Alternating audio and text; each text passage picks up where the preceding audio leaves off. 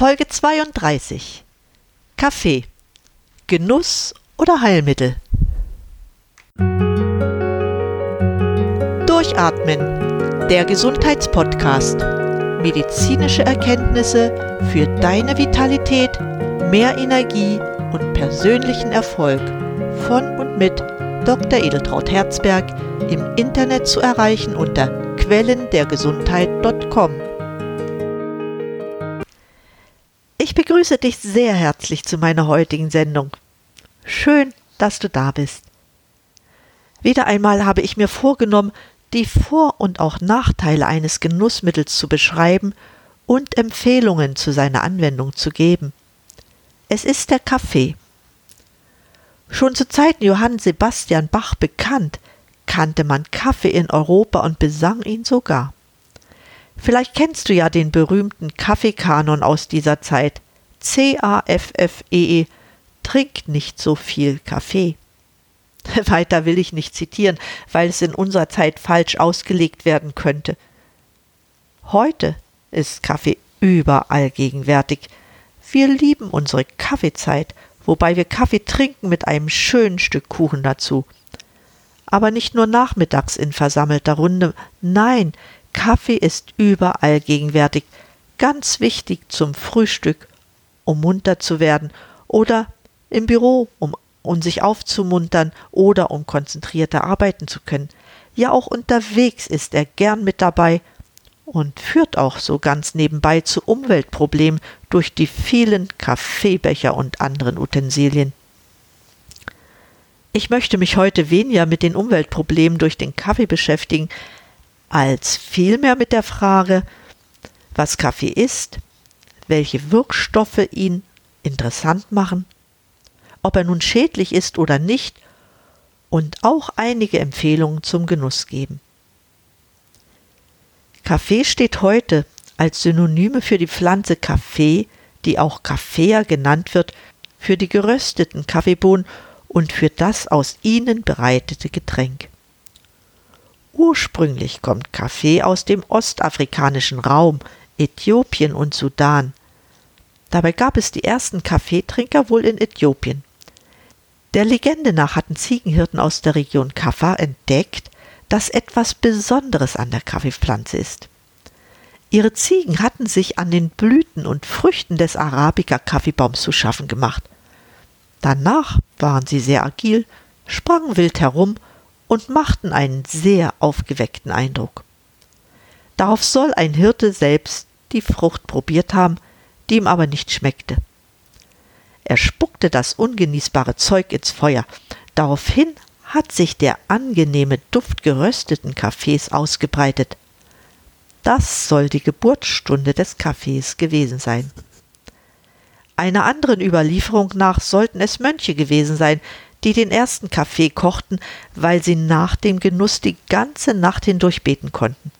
Die Kaffeebohnen wurden in Äthiopien in einer Eisenpfanne geröstet und danach zerstampft. Dieses Produkt wurde dann in einem Tonkrug mit heißem Wasser und Zucker gemischt und getrunken. Viel anders wird der Kaffee dort heute auch nicht zubereitet. Die weltweite Verbreitung des Kaffees von Äthiopien aus begann ab dem 14. Jahrhundert. Zunächst verbreitete er sich auf der arabischen Halbinsel. Es ist zu vermuten, dass Sklavenhändler den Kaffee weiter verbreiteten. Auch versuchten es die arabischen Kaufleute, die Verbreitung der Kaffeesamen zu verhindern, um keine zusätzliche Konkurrenz zu bekommen.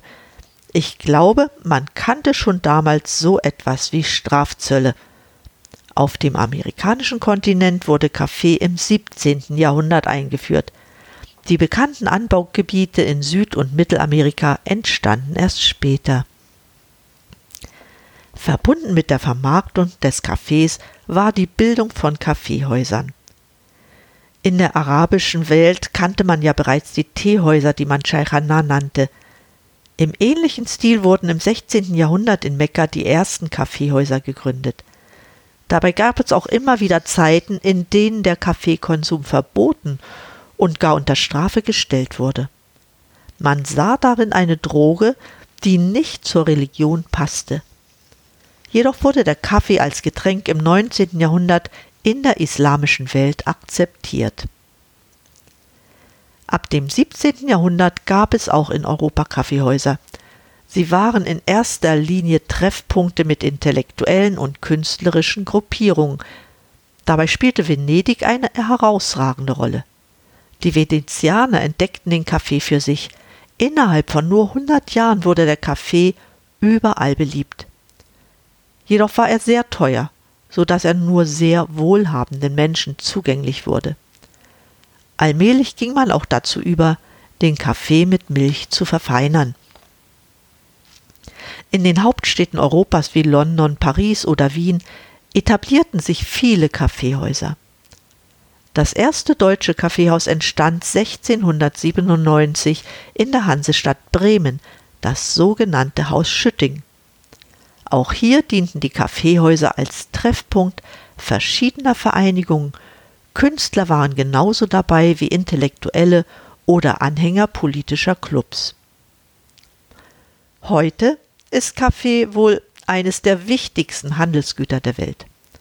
An der Spitze der größten Kaffeeproduzenten steht Brasilien. Hier wird fast ein Drittel des gesamten Kaffees weltweit produziert. Acht Millionen Tonnen werden auf der ganzen Welt produziert, wovon die USA, Deutschland, Frankreich, Japan und Italien die größten Abnehmerländer sind. Interessant noch ein Fakt. In Finnland ist der Kaffeekonsum pro Kopf statistisch der höchste der Welt. Jeder Finne trinkt durchschnittlich fünf Tassen Kaffee pro Tag. Die zwei verbreitetsten Kaffeesorten sind Arabica-Kaffee und der Robusta-Kaffee. Wobei der Arabica-Kaffee das Original unter den Kaffeepflanzen ist. Er stammt aus dem Bergland Ostafrikas. Heute wird er auch in tropischen und subtropischen Ländern angebaut, vor allem in Brasilien.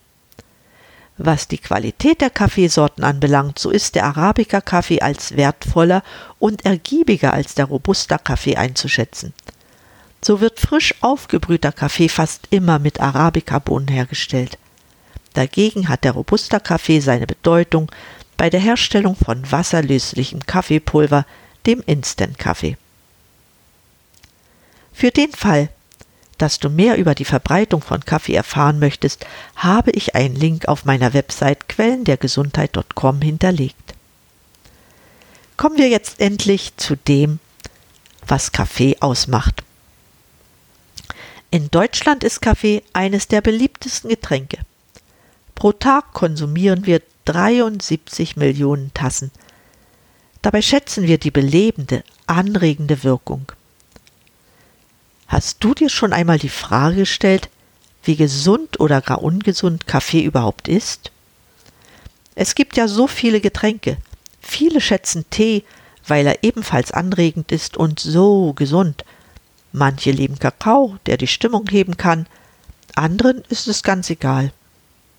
Das heißt, ohne dass ich Studien kenne, ich weiß auch gar nicht, ob das jemals untersucht wurde, Kaffee wird geliebt, aber von vielen auch sehr kritisch ob seiner Nebenwirkungen eingeschätzt. Ich möchte jedoch zunächst auf die positiven Wirkungen von Kaffee eingehen. Da gilt zuallererst der Satz Kaffee macht munter. Das ist dadurch begründet, weil er eine bestimmte Menge Koffein enthält. Pro Kaffeebohne sind das je nach Sorte und Verarbeitung 0,8 bis 2,5 Prozent. Wie viel davon dann in einer Tasse ist, hängt davon ab, wie lange das Wasser mit dem Kaffeepulver in Kontakt ist. Koffein ist bekanntlich ein Alkaloid. Es gehört zur Stoffgruppe der Xanthine. Damit ist Koffein eine psychoaktive Substanz mit stimulierender Wirkung. Koffein ist übrigens auch in Tee, Cola, Mate, Guarana und in geringen Mengen auch in Kakao enthalten. Damit ist Koffein die häufigste pharmakologisch aktive Substanz, die konsumiert wird. Zurück zur muntermachenden Wirkung von Kaffee. Er sorgt bei Genuss dafür, dass unsere grauen Zellen besser funktionieren, weil die Hirndurchblutung gesteigert wird und damit auch die Konzentration. Damit verbunden ist natürlich auch, dass man wacher wird und die Aufnahmebereitschaft des Gehirns sich verbessert. Bei all der verbesserten Konzentration und Wachheit ist aber dennoch nicht damit zu rechnen, dass Kaffee uns den Schlaf raubt. Kaffee hat dazu eine ganze Reihe anderer Wirkungen.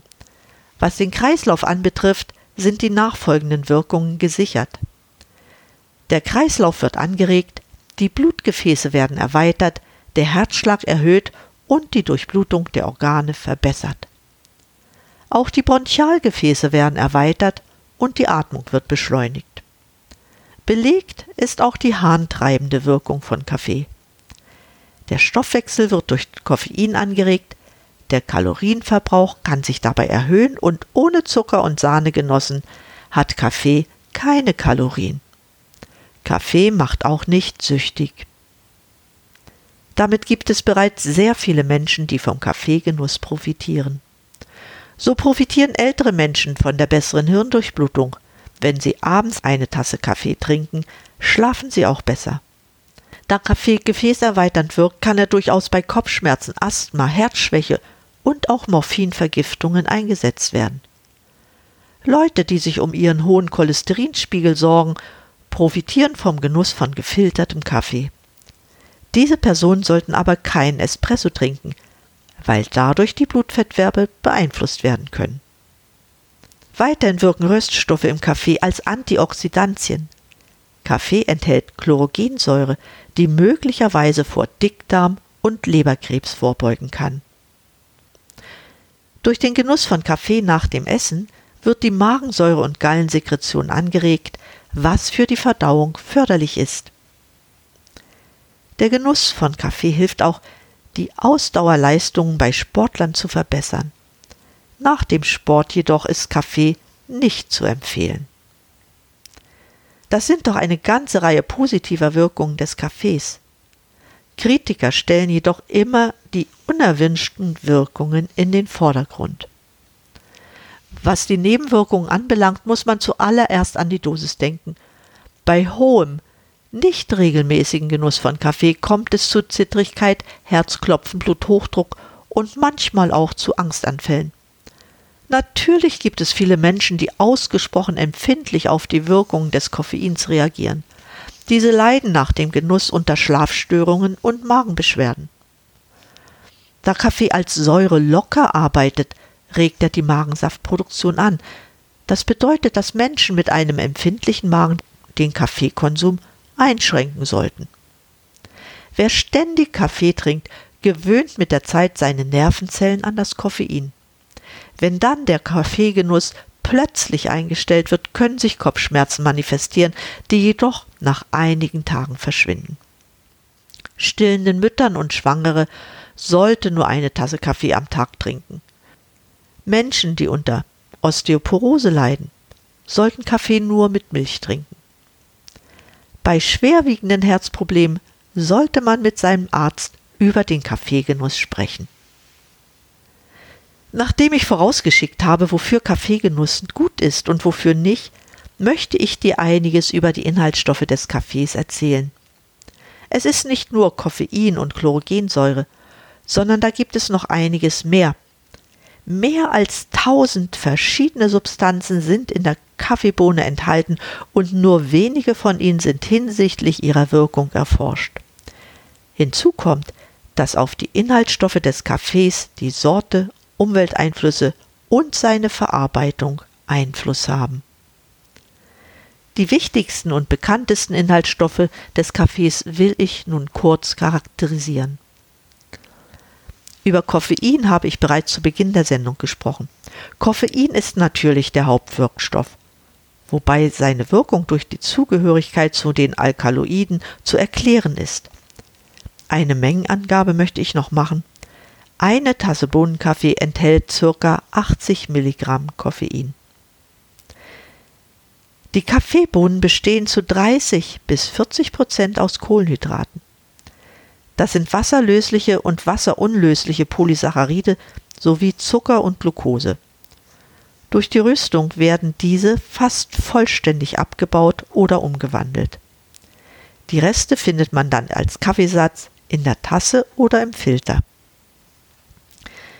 Im Rohkaffee sind 10 bis 13 Prozent Wasser enthalten. Nach der Röstung sind es nur noch 1 bis 2,5 Prozent. Auch Lipide befinden sich in der Kaffeebohne. Man bezeichnet diese als Kaffeeöle, die Triglyceride und verschiedene Fettsäuren wie Linolsäure sowie Palmitinsäure enthalten. Der Gehalt ist dabei sortenabhängig. So enthält die Sorte Arabica mehr Lipide als Robusta-Bohnen. In Filterkaffee sind kaum Lipide enthalten, weil sie wasserunlöslich sind. Etwas anders sieht es im Espresso aus. Hier bilden sich durch den Herstellungsprozess die berühmten Crema aus den Fettstoffen.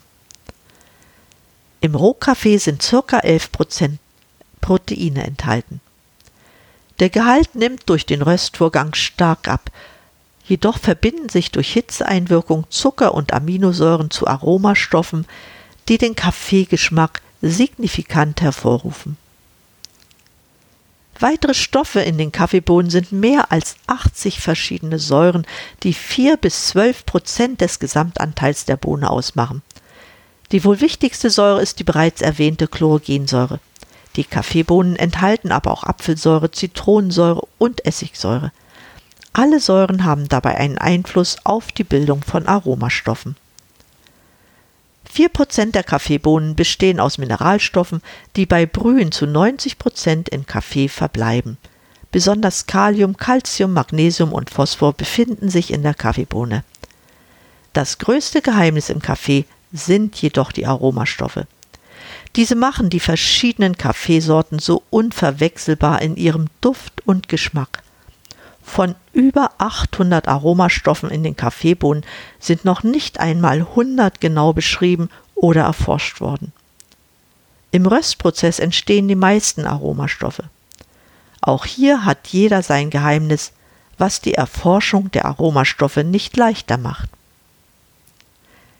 Ganz wichtig ist mir zu erwähnen, dass Kaffee Antioxidantien enthält. So konnten kürzlich amerikanische Wissenschaftler in einer Studie beweisen, dass im Kaffee überdurchschnittlich viele Antioxidantien enthalten sind. Damit kann auch Kaffee die im Körper vorhandenen überschüssigen freien Radikale neutralisieren, das heißt unschädlich machen.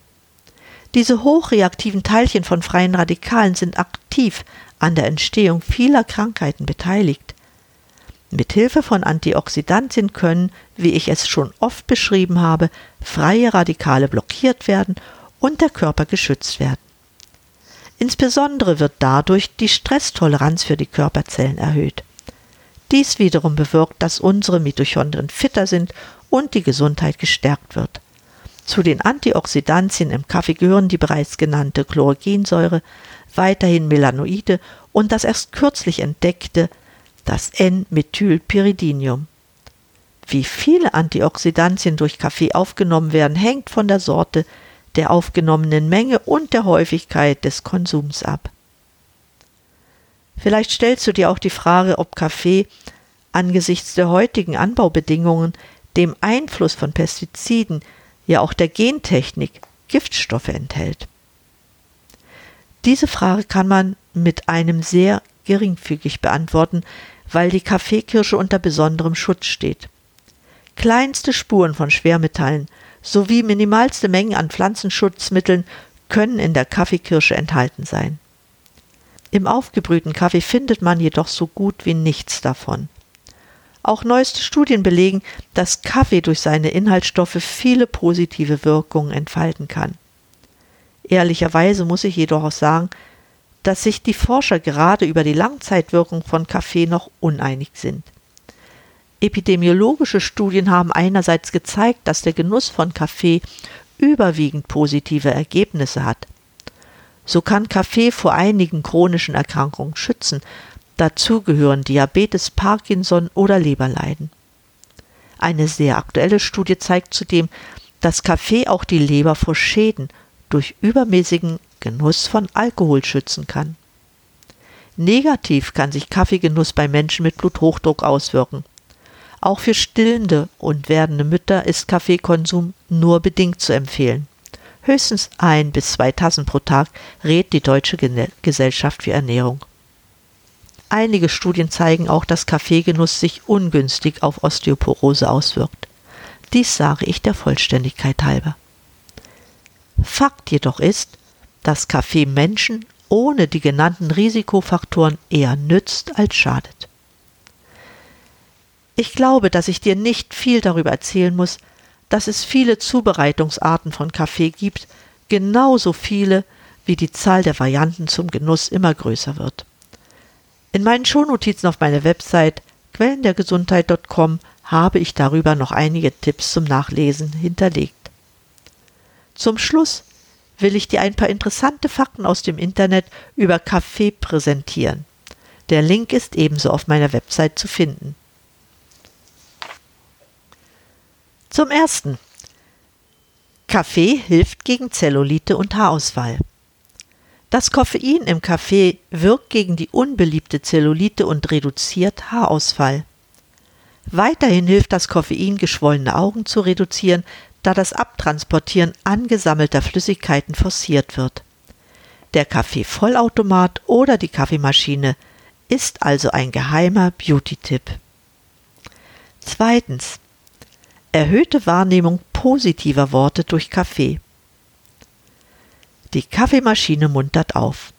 Die Fachzeitschrift PLOS ONE fand in einer Erhebung heraus, dass der Koffeingehalt von zwei bis drei Tassen Kaffee den Trinkenden für circa 30 Minuten empfänglicher bzw. offener für positive Äußerungen macht. Am stärksten reagierten die Testpersonen auf die Worte Held, Feier, Wochenende sowie Glück. Drittens. Kaffee wirkt wie Heroin und Kokain. Beim Genuss von Kaffee werden dieselben Hirnregionen angesprochen, die auch durch den Konsum von Heroin und Kokain aktiviert werden.